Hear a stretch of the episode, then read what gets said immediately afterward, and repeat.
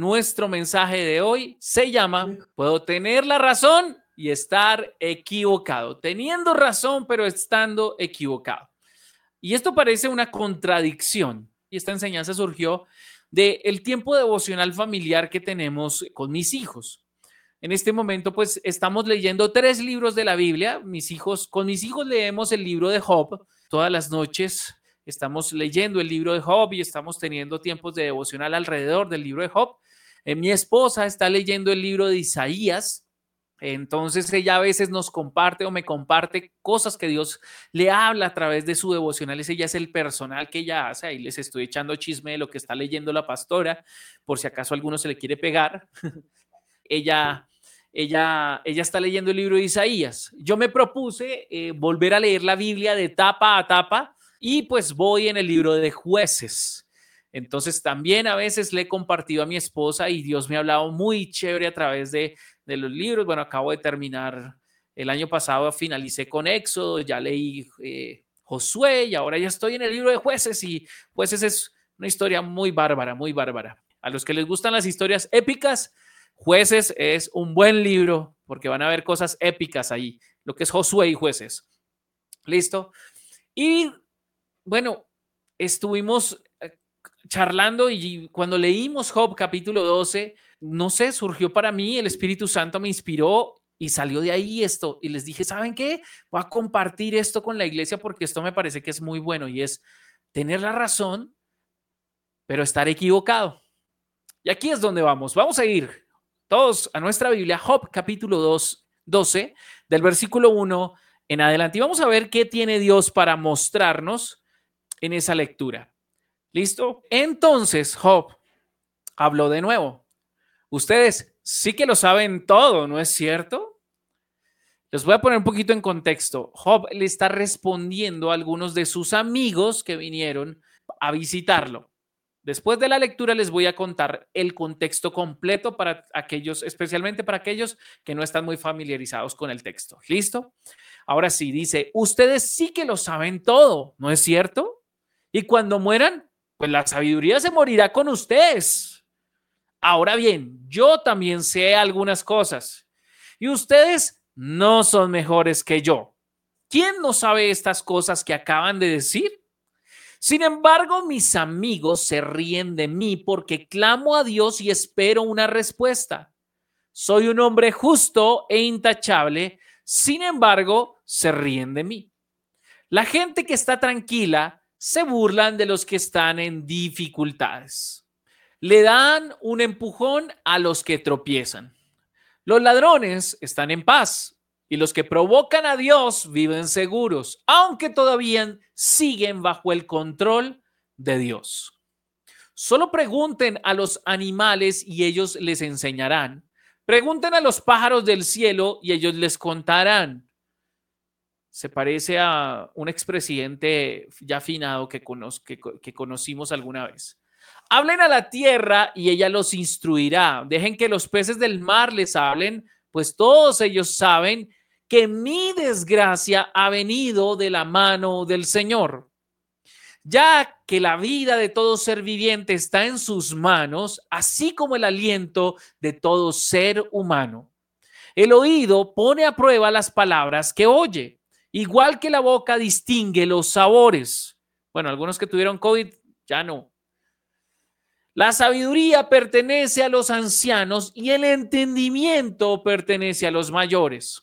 Pero la verdadera sabiduría y el poder se encuentran en Dios. El consejo y el entendimiento le pertenecen. Lo que Él destruye no se puede volver a construir. Cuando Él, hablando de Dios, mete a alguien en la cárcel, no hay escapatoria. Si Él detiene la lluvia, la tierra se convierte en un desierto. Si libera las aguas, se inunda la tierra. Así es, la fuerza y la sabiduría le pertenecen a Él. Los que engañaban y los engañados, los dos están bajo su poder.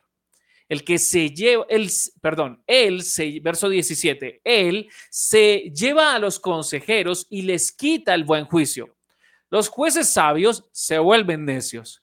Él despoja a los reyes del manto real y son llevados lejos con cuerdas alrededor de la cintura. Él se lleva lejos a los sacerdotes despojados de su posición, derroca a los que llevan muchos años en el poder. Cuando yo leí esto, yo dije, ay, hay una promesa para Venezuela. Amén. 20. Él hace callar al consejero de confianza y quita la percepción a los ancianos. Él derrama deshonra sobre los príncipes y desarma a los fuertes. Él descubre los misterios escondidos en la oscuridad, trae luz a la más profunda penumbra. Él levanta las naciones y las destruye, hace crecer a las naciones y las abandona. Él quita el entendimiento a los reyes y los deja vagando en un desierto sin salida. Ellos andan a tientas en la oscuridad sin una luz.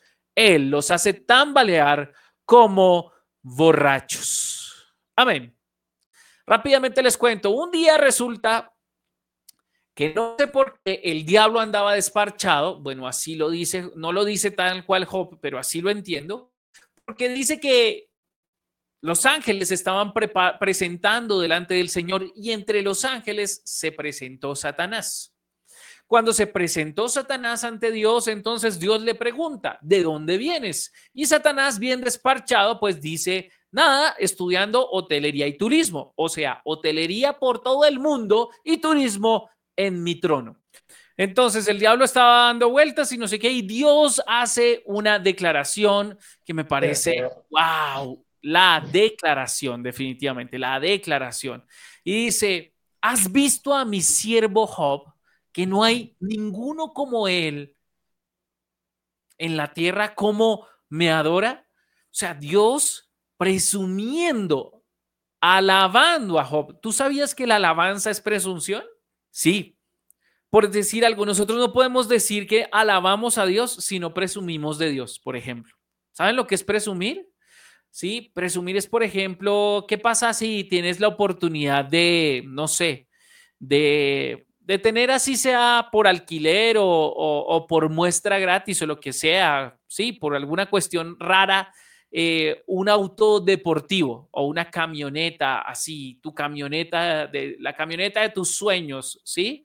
La camioneta de sus sueños. Yo tengo una que es mi sueño, sueño lejano y otra que es mi sueño cercano. Entonces, digamos que es mi sueño lejano. Entonces, ¿qué pasaría con ese carro o esa camioneta? Eh, sí, si es, ese, si, es si es un vehículo o tal vez para ti no te gustan mucho los carros, pero, pero de pronto aprecias mucho la buena, el, buen vestir, la buena moda o lo que sea, y tienes un, una prenda de colección o algo así. ¿Qué es lo primero que uno hace cuando está estrenando o, uno presume, ¿cierto? Entonces, si tuvieras eso, pues vienes y presumes un poco eh, acerca de, lo que tienes. Eh, algunos dirán, no, no, yo soy muy humilde y yo no presumiría nada de eso. eso es como, como alguien que me dijo, no, si yo, si yo tuviera toda esa plata, yo no sería tan presumido. Yo andaría en Ferrari, pero yo no andaría presumiendo el Ferrari. Le digo, no, hermano, pues si usted no es presumido, entonces usted no debería tener un Ferrari así tenga para comprarlo, porque el que tiene Ferrari es para presumir, es un carro para presumir, ese no es un carro para, para hacer mercado ni, ni, ni para hacer las vueltas de la casa, eso es un carro para presumir. Entonces, del mismo modo, alabar es presumir y Dios presume de Job. Resulta que el diablo le tenía como ganas a Job y en ese proceso cuando Dios presume de él, el diablo responde y le dice, bueno, sí, ¿sabe qué Dios? Usted, pues, Job, Job, lo adora y Job es un hombre fiel a usted, pues porque usted lo ha rodeado, ¿sí? Usted lo ha rodeado, lo ha protegido, pero quítele todo lo que tiene y verá cómo reniega de usted, cómo se le viene en contra. Sí, es muy fácil, el diablo te va a decir, es muy fácil eh, eh, alabar a Dios cuando todo está bien. ¿Sí? Y realmente es así, es muy fácil alabar a Dios cuando todo está bien. Es muy fácil alabar a Dios cuando tú le pides las cosas y Él te dice, sí, toma lo que estás pidiendo, ya, claro. Eh, pero, ¿qué pasa cuando Dios te dice no?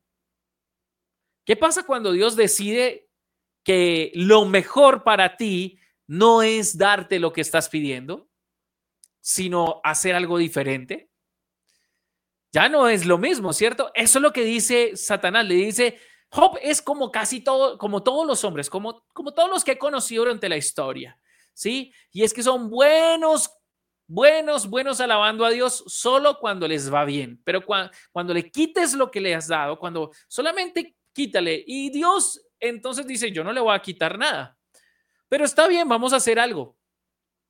Si puedes, cuando ustedes lean esa primera parte se van a dar cuenta que dice, si puedes, si puedes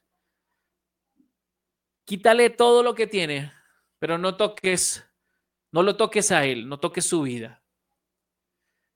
Y luego viene el, el, relato donde en un solo día Job era un hombre millonario para la época, era el hombre, uno de los hombres más ricos que había en todo el mundo. Históricamente y cronológicamente, el libro de Job, el libro de Job eh, se ubicó antes de los Salmos, pero es parece que históricamente Job vivió antes incluso que de Abraham. ¿Sí? Es probable que Dios, que, que Job haya vivido incluso antes de Abraham. Es decir, que sería el libro más antiguo escrito. ¿Listo? Por tanto, el conocimiento que había en esa época de Dios eh, era limitado. Y nosotros nos vamos a dar cuenta que Dios se manifiesta y se revela en la palabra de Dios de manera progresiva. ¿Qué significa de manera progresiva? Que en la medida en que más va pasando el tiempo y más va pasando la, historia de la humanidad, Dios se va manifestando y va manifestando su plan y su propósito contigo. Entonces, teniendo en cuenta esto, este contexto, dice la palabra del Señor que el diablo, el diablo, le, en un solo día le, le quemó todos sus ganados, le quemó todos sus cultivos, en un solo día le mató todos sus siervos, le mató todos sus hijos, todo, todo, en un solo día. En un solo día, un desastre terrible acabó con todo lo que Job tenía. Ahora, imagínate, yo sé que perder un hijo puede ser doloroso, pero perder, escúchame bien, siete hijos el mismo día. Eso es devastador. Y no solo eso, perder absolutamente todo el dinero que tenías, todos los criados, todo lo que generaba producido, ¿sí? Entonces, eso es como en una tragedia saber que eh, Job recibe la noticia de que sus hijos iban de viaje y tuvieron un accidente y todos murieron en el accidente, ¿sí? O todos se enfermaron de COVID y todos murieron. Hay familias donde lamentablemente ha pasado eso. Muchos miembros de la familia murieron contagiados por esto. Y que el mismo día te llegue la noticia de que se incendió la fábrica, se incendió el negocio, se incendió todo eso y en el incendio murieron tus empleados. O sea, te, te estoy diciendo que esto es complicado. Sin embargo, nosotros vamos a ver que el que lo hizo fue quién? El diablo. ¿Listo? Ahora, Job tenía un conocimiento de Dios, honraba a Dios, pero él no conocía a Dios. Este es el primer punto. Job no conocía a Dios. Muchos de nosotros no conocemos a Dios. Hoy tengo unas gafas, tengo estos lentes. Pero ¿qué pasa si yo, digamos, eh, cojo mis manos grasosas y toco mis lentes? ¿Cómo voy a ver? No sé si te ha pasado, algunos que utilizan gafas. O cómo vemos cuando nos ponemos el tapabocas y, y se nos empaña. ¿Cómo vemos? Borroso, ¿cierto? De hecho, no vemos. Entonces, si el cristal está sucio, todo lo que nosotros veamos está sucio. ¿Sí? Si yo tengo una mancha en el cristal, a cualquier lugar donde yo mire, voy a estar viendo la mancha. Entonces, de la misma manera como todos nosotros tenemos una concepción acerca de Dios, Job la tenía. Oraba a Dios, honraba a Dios. Era un hombre justo, era un hombre temeroso de Dios, que pasó por toda esta tragedia, pero que no conocía totalmente a Dios. Lo conocía parcialmente. Y por eso les voy a mencionar entonces por qué Job tenía razón, pero estaba equivocado. ¿Listo? Vamos a observarlo. Resulta que cuando él llega, les voy a contar rápidamente el resto de la historia. El, el diablo regresó y efectivamente Job lo único que dijo fue, el Señor dio, el Señor quitó, sea su nombre bendito. Cuando le dijeron que habían muerto todos sus, sus, se habían quemado todas sus cosechas, el Señor dio, el Señor quitó, sea su nombre bendito. Cuando le dijeron que se habían mm, em, quemado y se habían destruido todos sus ganados, el Señor dio, el Señor quitó, sea su nombre bendito. Cuando le dijeron que sus hijos habían muerto con dolor, tirado en el piso, eh, se rasgó las vestiduras, pero se levantó su mirada a Dios y dijo, el Señor dio, el Señor quitó, sea su nombre bendito. Jamás se quejó con Dios, jamás le halló un despropósito alguno. Ok, aquí empezamos con la primera cosa que Job no está, que Job estaba equivocado. Tenía razón, pero estaba equivocado, porque el que le quitó las cosas no fue Dios. No fue Dios el que le quitó las cosas, porque fue Satanás y Satanás le dijo, sí puedes. Y el diablo pudo hacerlo. Ahora, ya después eso es otra historia y otro mensaje por qué el diablo pudo hacerlo. Pero escúchame bien. Job dijo, el Señor dio y el Señor quitó. De hecho, yo conozco muchas personas, muchos creyentes, buenos creyentes, que cuando pasan por una tragedia usan las palabras de Job. Y está bien si tú no conoces a Dios. Pero Santiago el libro de Santiago, y vamos a ir allá, por favor, vamos a leerlo.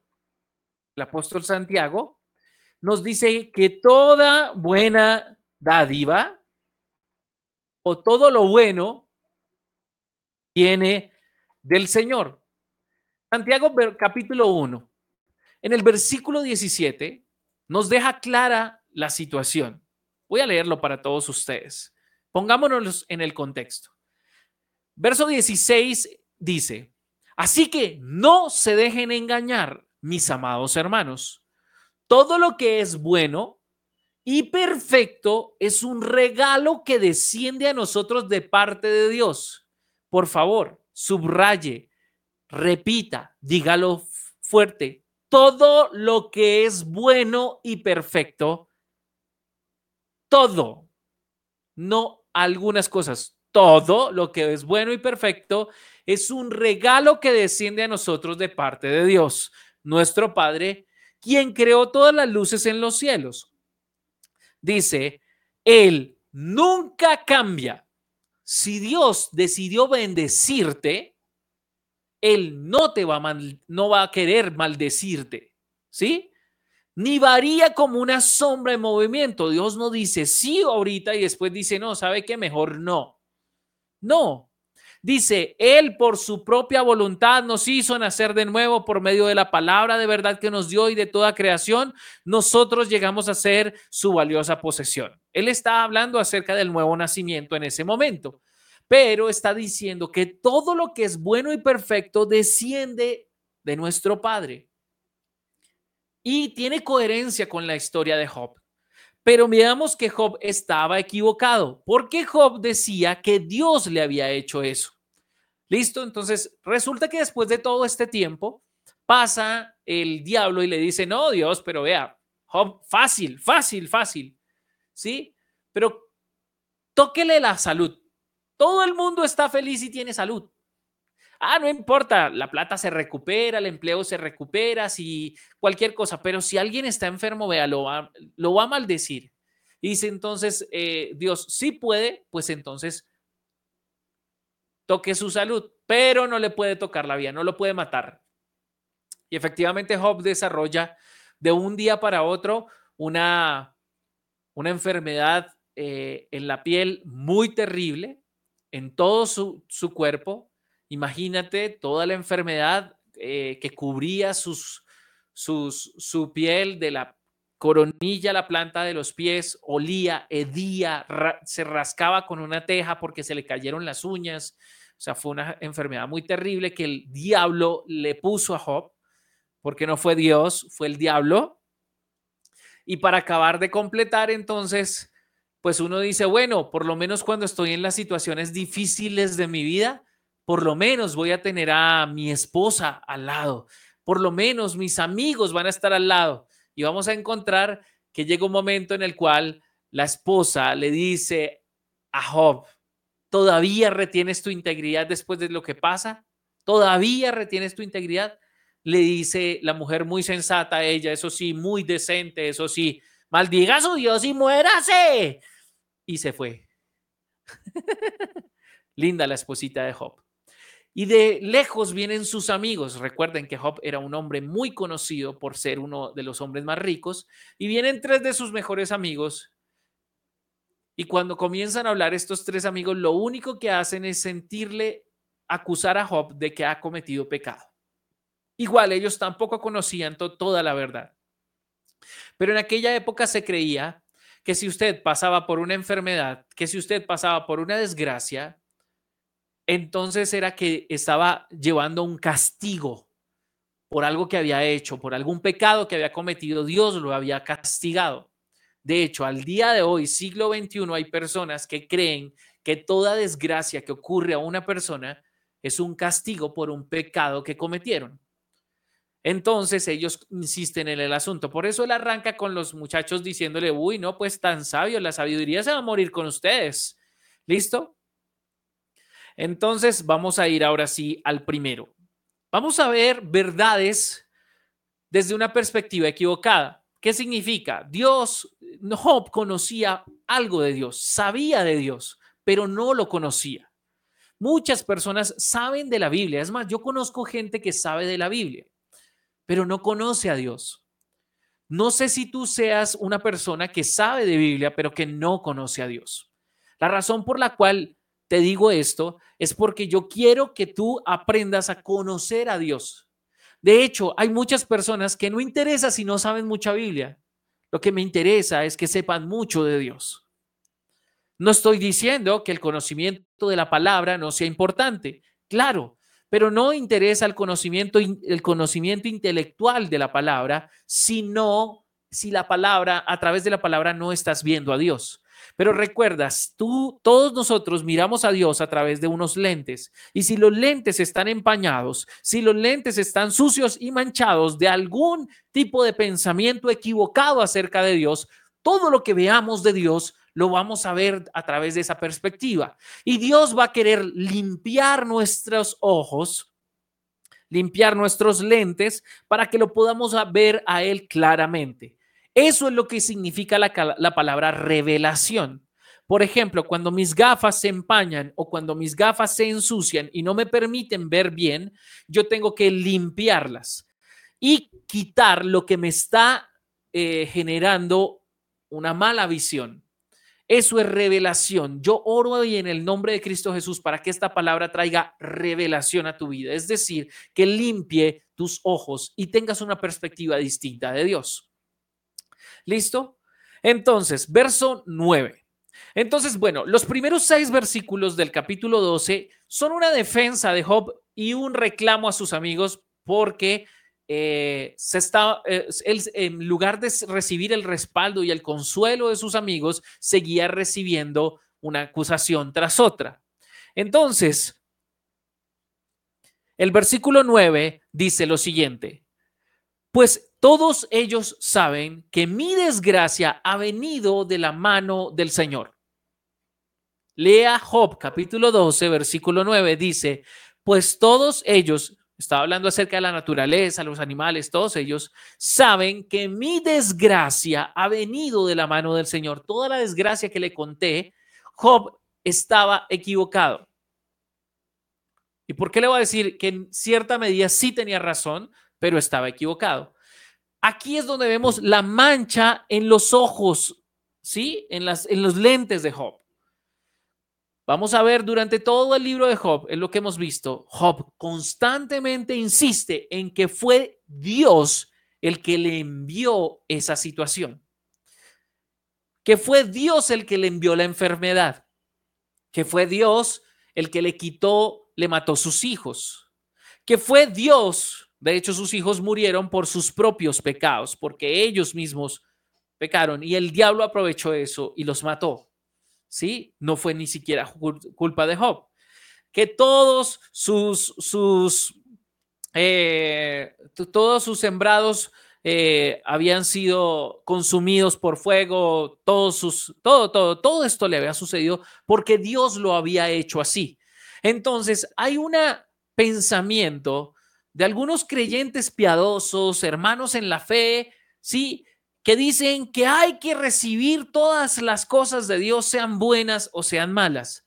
Pero recuerde lo que dice Santiago capítulo 1, versículo 17 que todo lo que es bueno y todo lo que es perfecto es un regalo que desciende a nosotros de parte de nuestro Padre. Y que en la historia de Job nos deja claramente establecido que quien quiere dañarnos, quien quiere meterse en nuestra vida y traernos dificultades es el enemigo. El único que quiere robarte tu salud es Satanás. ¿Sí? La voluntad de Dios para nosotros es la salud. Pero si Satanás encuentra alguna forma de robarnos la salud, la va a querer robar. Y nosotros tenemos que resistirlo desde nuestra perspectiva. ¿Listo? Ahora, eso es lo que necesitamos hacer, entender que muchos de nosotros necesitamos limpiar nuestras, nuestras mentes de una perspectiva equivocada de Dios. Nunca recibiremos el mal, siempre recibiremos el bien de parte de Dios. Entonces aquí es donde vemos que Job está equivocado, aunque tiene la razón. Muchos de nosotros tal vez, ya les voy a decir por qué tienen la razón, listo, pero muchos de nosotros tal vez tenemos una idea de Dios muy bonita, muy chévere, ¿sí? Tenemos ideas acerca de la palabra muy bonitas, muy chéveres, pero que no son verdad. Estamos equivocados. Por ejemplo, voy a, sacar algo que, lo tengo para un programa de charlas con el pastor y quiero compartirlo con ustedes. Permítanme, voy a ver cuánto tiempo me queda. Ok, sí. Y se llama Cazadores de Mitos. Cazadores de Mitos es uno de charlas con el pastor, es un podcast que, que tengo listo y les voy a adelantar la primera parte.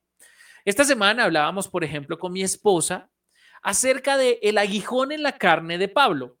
Por una situación que estaba pasando en la vida, entonces yo traje a colación esta, este, este pasaje. Tal vez usted nunca lo ha escuchado, tal vez sí, pero tradicionalmente muchas veces se ha enseñado que el aguijón en la carne del cual hablaba Pablo era eh, una enfermedad. De hecho, muchos, muchos pastores que yo respeto y que son incluso mis antecesores, que fueron mis maestros, enseñan esto, enseñan que el aguijón en la carne que Pablo tenía que enfrentar era una enfermedad. Sí, y pues bueno, la tratan de armar el rompecabezas ahí con otra cosa, etcétera, etcétera, pero realmente la Biblia, o sea, por ningún lado realmente confirma que el aguijón en la carne del cual le hablaba Pablo era una enfermedad. Sin embargo, yo estuve haciendo un, análisis del asunto porque no me dejó completamente eh, satisfecha la, la respuesta.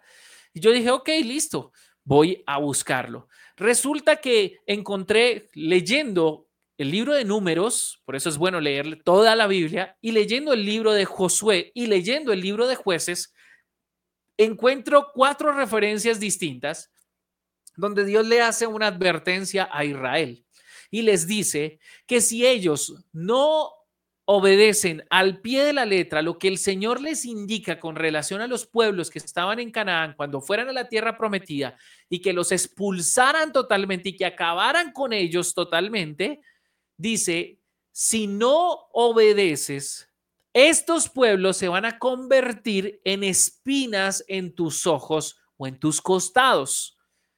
Después es, y, utiliza la misma palabra, espinas, espinas, espinas.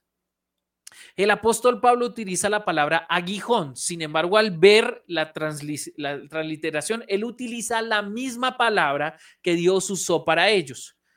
Y cuando voy y leo el contexto, entonces encuentro, ah, ok, dice la palabra del Señor, el apóstol Pablo diciendo, el Señor, ya le he pedido al Señor que me quite tres veces esto, y el Señor no lo ha quitado. Dice, porque le dice el Señor, bástate mi gracia. Resulta que todas las naciones que Israel no sacó de la tierra de, prometida de Canaán se convirtieron como en espinas. ¿Alguno de ustedes se ha enterrado una espina alguna vez? ¿Una astillita de, un, de, una, de la madera? ¿Alguna vez le ha pasado? ¿Alguna vez se ha metido una espinita, una, astillita eh, en el pie, por ejemplo? Es incómoda, ¿cierto? No deja caminar bien. Y es una cosa así de chiquita, pequeñita, diminuta, pero qué cosa tan incómoda y dolorosa. Y sacarla es dolorosa. Era todos esos pueblos en Israel se convirtieron en enemigos de Israel. Entonces les hacían la vida de cuadritos. Constantemente los estaban acosando, muchos de ellos venían y los esclavizaban por momentos. Todo el libro de jueces habla de todo eso, de todos esos pueblos eh, que se convirtieron en espinas en los ojos de Israel. Y del mismo modo, Pablo dice exactamente lo mismo. Dice que le ha pedido al Señor que le quite el aguijón en la carne y el Señor le dice, le dice, un mensajero de Satanás para que me mantenga humilde. ¿Cuál es el mensajero de Satanás? Un enemigo. Es un enemigo como el que tuvo Israel. Eso era una persona que se la tenía montada a Pablo, no es ninguna enfermedad. Entonces, ven cómo estoy haciendo en este momento una diferencia para que nunca aceptes la enfermedad ni las cosas malas como algo que proviene de Dios. Siempre será el enemigo. Siempre será el enemigo. Pero aún Dios usará el enemigo también para disciplinar a sus hijos cuando sea necesario. Es decir, hay momentos donde Dios nos ama tanto, y eso lo veremos después cuando veamos acerca de la disciplina del Señor, como Dios en su amor dice que nos permite ser disciplinados. Y Dios puede disciplinarnos él mismo, nos puede llamar la atención, o Dios puede incluso usar al mismo enemigo para que, que nos quiere dañar y decir, ok, tiene mi permiso, pero no puede hacerle esto. Y el enemigo viene, sacude lo que tiene que sacudir y Dios lo saca porque aún, dice la palabra, aún al maligno el Señor hizo para sus propósitos. No lo hizo malo, pero lo usa para sus propósitos. Segunda cosa que queremos ver, básicamente son estas dos cosas. Y es que el, el Señor dice, eh, perdón, eh, Job tiene razón en algo, pero está equivocado. Él habla acerca de lo siguiente, ya que la vida de todo ser viviente está en sus manos. La pregunta es, ¿la vida de todo ser viviente está en manos del Señor? Sí. Dice, así como el aliento de todo ser humano, sí, está en las manos del Señor. ¿Listo? Dice, el oído pone a prueba las palabras que oye, igual que la boca distingue los sabores. La sabiduría pertenece a los ancianos y el entendimiento a los mayores. Dice, pero la verdadera sabiduría y el poder se encuentran en Dios. Es decir, hay personas que llevan muchos años en esta vida y tienen una sabiduría por lo que han vivido y entienden muchas cosas por lo que han vivido. Eso es verdad. Por eso debemos honrar a nuestros mayores. ¿Sí? Es más, yo puedo tener 50 años y frente a un hombre de 60, 70 años o una mujer de 60 o 70 años, por Dios, tiene más sabiduría y tiene más conocimiento que yo en muchos aspectos de la vida. Por eso tengo que honrarlos y escucharlos. Esto también va para los chicos. Usualmente nosotros creemos que no las sabemos todas porque manejamos un celular al derecho y al revés mejor que nuestros padres, pero en lo que tú eres inexperto, ellos son expertos. Así que aprende a escucharlos. ¿Listo? Y aquí aparece algo que empieza a declarar Job y empieza a declarar las verdades. Ahí es donde empieza a tener razón. Todo el versículo, básicamente 13 en adelante, aparece una declaración del el poder de Dios, lo que Dios puede hacer.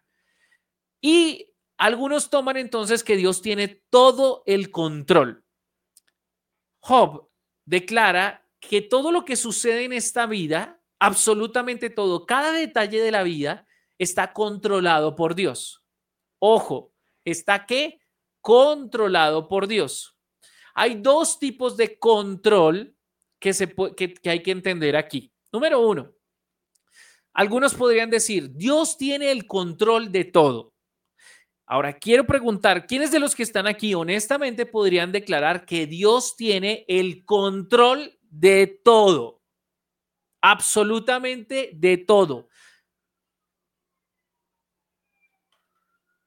Dios tiene el control absolutamente de todo. Eso es, algo que usualmente decimos, ¿cierto? Mi pregunta es, entonces, si Dios tiene el control de todo, Él es el que hace que la gente mala haga lo que las cosas malas, porque Él tiene el control de todo y de todos. Cuando un grupo armado decide entrar y masacrar a unas personas, ¿Dios controlaba eso? ¿Dios provocó eso?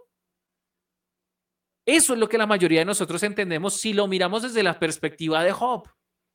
Si tenemos el pensamiento de Job de que Dios dirige absolutamente todo y que Él mueve todas las fichas de todo lo que sucede en la tierra en este momento, entonces estás en lo cierto. Dios tiene el poder de hacer eso, pero estás equivocado. Tienes razón, pero estás equivocado, porque Dios no hace eso. Dios no controla mi voluntad. Si yo hoy me quiero eh, salir a la calle y buscar, eh, no sé, un lugar donde me vendan, así sea de contrabando, como sea, eh, pasándole plata además, una botella de whisky y me emborrache, ¿fue Dios el que hizo que eso sucediera? ¿Tengo que echarle la culpa a Dios de eso?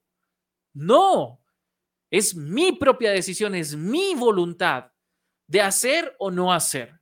Tú tomas decisiones todos los días y Dios no controla esas decisiones. Dios no tiene control sobre lo que tú vas a hacer. ¿Sí? Dios no tiene control de que si alguien se levanta y sale y, consume alcohol y toma su carro y atropella a alguien, Dios no tiene control sobre eso. Pero Dios sí tiene control sobre todas las cosas en el sentido de decir, yo no voy a permitir que nada se salga más allá del control de lo que yo puedo permitir, es decir, como una, una vida, ¿sí? Hay personas que se han salvado de milagro, de puro milagro. Y, solo por una intervención divina uno diría, esta gente está viva de milagro. Y realmente muchos han, sido, han estado vivos de milagro, porque Dios en medio de su poder toma la decisión de intervenir en algún aspecto importante para que no se salga de todo su control lo que él quería hacer. Pero si algo sucedió, ese es el control y la soberanía en la cual debemos descansar. ¿Sí? La soberanía en la cual él permitió que eso sucediera y si permitió que eso sucediera, nada se va a salir de su control, es decir, nada se le va a salir de las manos, nada va a ser demasiado grande, nada va a ser demasiado difícil. De, hecho, la palabra de Dios dice que Él nunca nos permitirá ser probados más allá de lo que podemos soportar. Así que no hay ninguna prueba que tú hayas recibido que Dios no sepa que tú la puedes superar. Ahora, que tú la quieras superar, eso es otro tema totalmente distinto. Pero tú puedes, porque Él lo sabe. Si no pudiera, hubiera hecho algo distinto. Así es sencillo. Entonces, entramos en el punto final. Encontramos algo importante del carácter de Dios. Dios tiene todo el poder de hacer todo lo que quiera. Él puede controlar nuestras mentes, Él puede controlar nuestros, nuestras decisiones, Él puede controlar eh, tus pensamientos, Él puede controlar todo eso, Él tiene el poder para hacerlo, puede, Él tiene el poder para manejarnos como, como marionetas si Él quiere, pero Él no lo hace porque ese no es su carácter. Porque el carácter de Dios nunca es hacer el mal, por eso Él no hace el mal. Al contrario, Él pone en su justa medida el mal, lo controla. A donde su sabiduría y su prerrogativa, eso es una prerrogativa de Dios, a donde Él si quiere, ahí entra la voluntad y la soberanía de Dios. Ahí entra la voluntad y la soberanía de Dios. Pero muchos de nosotros pasamos nuestra vida como Job, mirando a Dios desde la perspectiva incorrecta. Y por tanto, todo lo que recibamos de Dios va a estar manchado con la misma falta de visión al respecto. Lo que tengo para decirles de ahí en adelante es lo que el Señor tiene para nosotros. Escúchame bien. Dios desea que nosotros entendamos que nuestra vida está diseñada para adorarle. Nosotros debemos enfocarnos en nuestra adoración y, nuestro, y no en nuestros sentimientos. Debemos enfocarnos en su palabra y no en nuestros sentimientos. Debemos enfocarnos en la fe y no en nuestros sentimientos. El problema de Job es que Job no tenía la revelación o toda la Biblia para entender cómo es Dios. Job no tenía a Santiago capítulo 1 versículo 17. Job no tenía tampoco Éxodo, Génesis para decir, Dios se deleita en hacerle bien a su pueblo. Job no lo sabía. Es progresiva. Hasta ese momento él creía que en la poderosa mano de Dios, él podía hacer todo lo que quería y hacía todo como quisiera. Pero Dios no es un niño que está jugando con unas canicas de manera aleatoria. Dios tiene un plan, Dios tiene un propósito y Dios desea que tú y yo lo entendamos. Por eso cuando nos resistimos al proceso de Dios en nuestra vida, al final, Él es el que tenía la razón. Al final, nos vamos a dar cuenta que Él tenía la razón. Al final, bien sea en nuestra propia conciencia y en nuestra propia vida, o tal vez en la eternidad. Este es un mensaje para alguien que tal vez siente que de alguna forma está llevando una carga demasiado pesada. Yo quiero decirte que Dios tiene el control de todo en el sentido en que no va a permitir que nada de lo que te pase, sea bueno o sea malo, te saque del propósito y de la bendición a la cual Él desea llevarte en Cristo Jesús. De hecho, todo eso incluso puede haber sido permitido porque el enemigo encontró un espacio en tu vida. Puede ser esa creencia de que todo lo bueno, sea bueno o sea malo, viene de Dios. Y el enemigo se disfraza de Dios para hacerte daño y después te, dice lo mismo que tú ya crees. Eso fue Dios. Dios fue el que te quitó eso. Dios fue el que te quitó aquello. Dios no te va a quitar algo que Él te dio para bendición. Pero el enemigo sí te lo puede quitar. El diablo sí te lo puede quitar. Y si te lo quita y Dios lo permite, hay algo mejor detrás de eso. Tendríamos que terminar con Job leyendo los últimos capítulos. Pero quiero resumirte simplemente la historia. Dice la palabra del Señor que cuando Job entendió y se lo voy a leer. Vamos a ir a Job. Job capítulo 42, versículo 2 al 12. Entonces Job respondió al Señor, sé que todo lo puedes y que nadie puede detenerte. Te preguntaste quién es este que pone en duda mi sabiduría con tanta ignorancia. Soy yo. Y hablaba de cosas de las que no sabía nada, cosas demasiado maravillosas para mí. Vamos, voy a volverlo a leer porque alguien necesita escucharlo. Job termina diciéndole al Señor, sé que todo lo puedes y que nadie puede detenerte. Te preguntaste, ¿quién es este que pone en duda mi sabiduría con tanta ignorancia? Tal vez algunos de nosotros en algún momento difícil de nuestra vida hemos puesto en duda la sabiduría de Dios para permitirnos pasar por eso ignorantemente. Dice, solo soy yo y hablaba de cosas sobre las que no sabía nada. Por eso hay que leer con, con mucho cuidado el libro de Job, porque hay gente que saca de contexto versículos de Job que contienen la verdad, pero no saben que él no tenía toda la verdad todavía.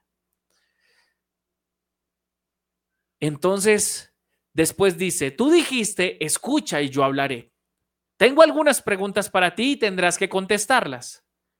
Verso 5. Hasta ahora solo había oído de ti, pero ahora que te he visto con mis propios ojos, me retracto de todo lo que dije. Esa debería ser la conclusión final de todas nuestras vidas. Hasta ahora muchos de nosotros hemos oído hablar de Dios, pero no lo conocemos.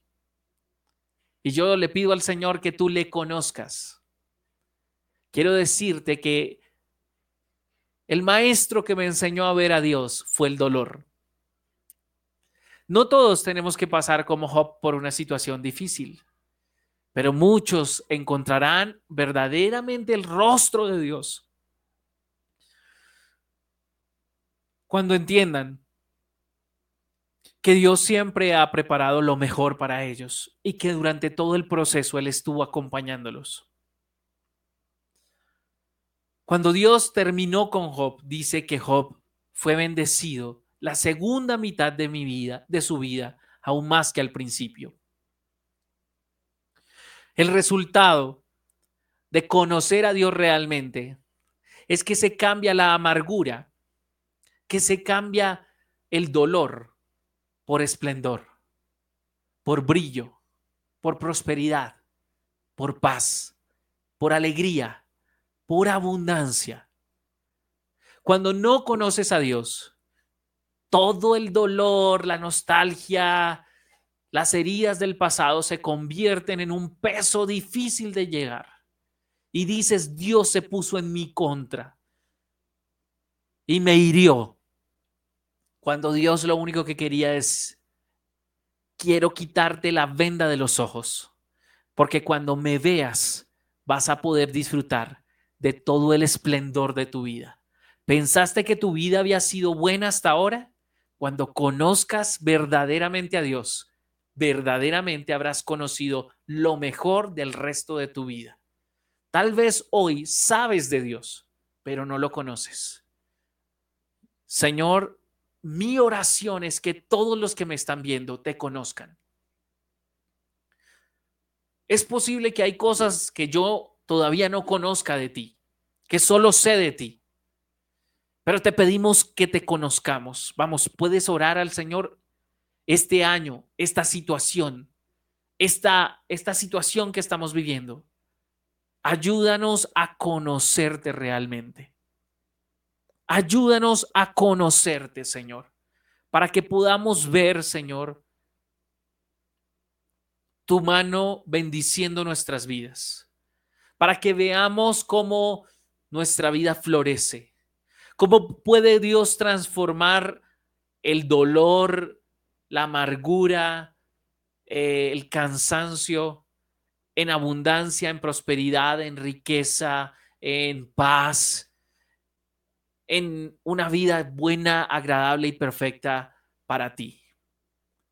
Termina diciendo Job 42, 12. Así que el Señor bendijo a Job en la segunda mitad de su vida aún más que al principio pues ahora tiene catorce mil ovejas, seis mil camellos, mil yuntas de bueyes y mil burras. Además dio a Job otros siete hijos y tres hijas. Llamó a su primera hija Gemima, la segunda Cecia, la tercera. En la tierra no había mujeres tan bellas como las hijas de Job. Y su padre les dejó una herencia en su testamento junto con, tus, con sus hermanos. Luego murió siendo muy anciano después de vivir una vida larga y plena. Tal vez tú estás por descubrir la segunda mitad de tu vida. Tal vez esta situación difícil es para que descubras la mejor de la segunda mitad de, tu vida. Así que levántate y conoce a tu Dios. Adórale y conoce a tu Dios. De verdad, muchas bendiciones. Sé que el Señor se va a manifestar sé que el Señor se va a revelar a sus vidas y sé que juntos vamos a construir un reino para Él. Un abrazo para todos, les bendigo, muchas bendiciones, les amo con todo el corazón, chao, chao.